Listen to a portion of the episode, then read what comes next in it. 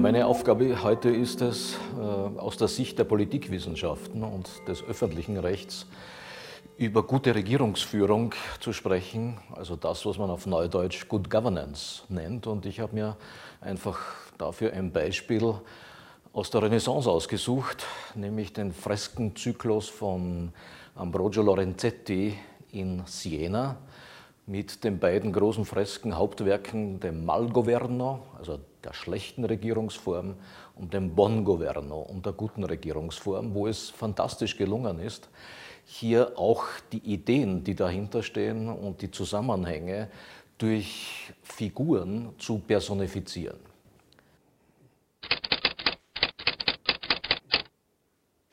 Also die schlechte Regierung in diesem Freskenzyklus hat als Mittelpunkt eine ganz schreckliche Figur, die ein Mittelding aus Tier und Mensch ist und eine hybride Form eines Teufels darstellt, der hier eben die Tyrannei symbolisiert. Die umgebenden Figuren sind darauf aufgebaut, hier entsprechende Werthaltungen äh, auch wiederum äh, durch Figuren zum Ausdruck zu bringen also vor allem die schlechten Charaktereigenschaften der Menschen wie Neid, Gier, Habsucht.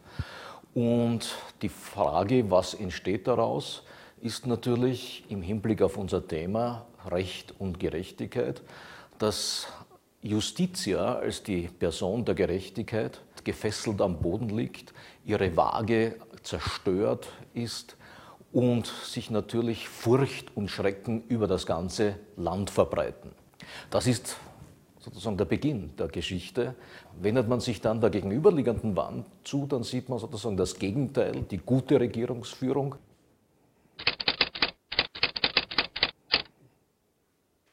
Wo Justitia und Pax die beiden Hauptfiguren sind, um wiederum diese gute Regierungsführung zu symbolisieren. Justitia in der aristotelischen Tradition stehend als Justitia distributiva, nämlich als austeilende Gerechtigkeit, die eben hier sehr ganz stark darauf abzielt, und das sieht man auch an der Figur, sie hält ein Schwert in der Hand, nämlich auch zu strafen auf der einen Seite, aber auch noch auf der anderen Seite den verdienten Lohn auszuteilen. Und auf der anderen Seite ist eben noch einmal Justitia als Justitia communativa abgebildet, wo es darum geht, mit einem Hobel in der Hand, und dieser Hobel symbolisiert dann sozusagen hier die Unterschiedlichkeit zwischen reich und arm, zwischen sozialen Ständen auszuschleifen, abzubauen. Und hier sieht man dann die Konsequenzen äh, dieser Regierungsführung, nämlich die Bürger von Siena. Siena ist ja eine Stadtrepublik, keine Monarchie, die sich der Stadt äh, die als alter Mann äh, dargestellt ist, nähern und die untereinander durch ein Seil verbunden sind. Und dieses Seil stellt die Concordia dar, also das Zusammenwirken, die Konkordanz unter den Bürgern als Voraussetzung auch für die gute Regierungsführung. Und die Konsequenzen dieser guten Regierungsführung, auch das sieht man, es gibt außerhalb der Befestigungsmauern von Siena kleine Ansiedlungen, aber ohne Befestigungen. Also eine Verteidigung ist nicht notwendig. Warum?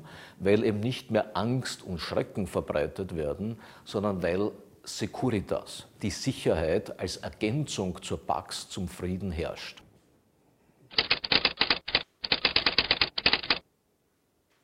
Dieser Freskenzyklus steht natürlich auch in einer, wenn man so will, äh, ideengeschichtlichen Tradition.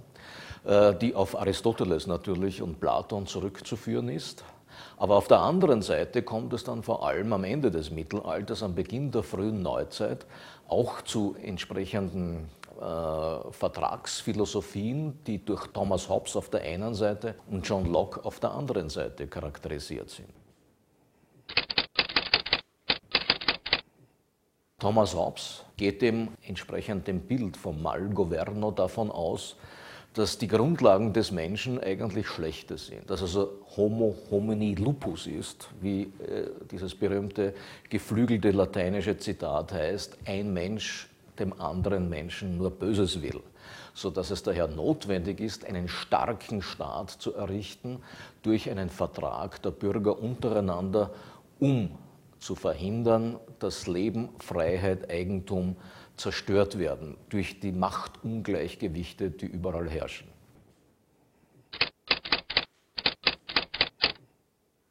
Auf der anderen Seite eben John Locke mit seinen Naturvertragstheorien, der wiederum auf der guten Gutartigkeit des Menschen aufbaut und die guten Charaktereigenschaften eigentlich voraussetzt, die im Bonn-Governo in diesem Freskenzyklus ebenfalls als Toleranz, Mäßigung äh, figürlich dargestellt sind, als Voraussetzung auch für eine gute Regierungsführung, sodass es also nicht nur eines starken Staates bedarf, sondern auch der gegenseitigen Toleranz und der Mäßigung der Menschen.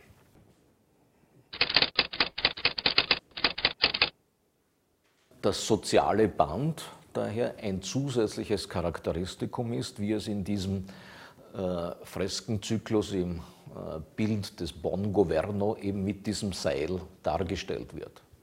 Und damit sind wir sozusagen äh, im Heute angelangt bei der Frage, wie oder was erzählen uns eigentlich diese Fresken auch für heute? Zur Übersetzung dieses Freskenzyklus möchte ich die Frage auch der demokratischen Weiterentwicklung in Westeuropa und in Nordamerika anführen. Inwieweit sind wir heute nicht durch äh, neoliberale Ideen auf der einen Seite und hedonistische Werthaltungen auf der anderen Seite in einer Konsumgesellschaft zu stark geprägt, sodass uns also wiederum dieses soziale Band droht verloren zu gehen.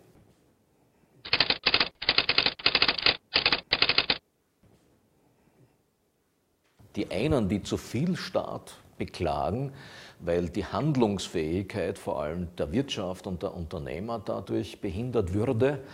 Auf der anderen Seite wird aber wiederum das zu wenig an Staat äh, eingeklagt. Die Pensionssicherung und überhaupt das gesamte Sozialversicherungssystem, alles das äh, und damit auch die notwendigen Finanzen muss und soll ja der Staat bereitstellen. Was uns aber hier verloren geht, ist, glaube ich, die Einsicht, dass die Demokratie und ein demokratischer Rechtsstaat die Voraussetzungen, auf denen er beruht, nicht selbst schaffen kann. Hedonismus, also vor allem die im Malgoverno zum Ausdruck gebrachten negativen Charaktereigenschaften, Neid, Missgunst, unzivilisierter Wettbewerb, alles das, was mit also auch mit der neoliberalen Ideologie heute verbunden wird, droht dieses soziale Band, das Sozialkapital zu zerstören, das wir als Voraussetzung für das Funktionieren von Demokratie und Rechtsstaat einfach notwendig haben. Und Good Governance und diese Formel von Good Governance mit Hinblick auf Demokratie und Rechtsstaat zeigt uns also sehr deutlich, dass wir eben gerade nicht zu viel und zu wenig Staat haben, sondern dass wir eben auch einen Ausgleich zwischen Staat und Bürgergesellschaft brauchen, dass wir eine aktive Civil Society brauchen, äh, aktive NGOs brauchen, die dann eben äh, diesen sozialen Kit äh, bedeuten, der eben das Zusammenleben der Menschen ohne immer nur Angst vor äh, Strafdrohungen durch Gesetzen haben zu müssen, befördert. Und in diesem Sinne glaube ich, sind die Fresken in Siena bis heute ewig gültige Wahrheiten geblieben. Und fast möchte ich beschämt dazu sagen, es hat sich bis heute äh, eigentlich an den grundlegenden theoretischen Annahmen und Voraussetzungen nicht wirklich etwas geändert.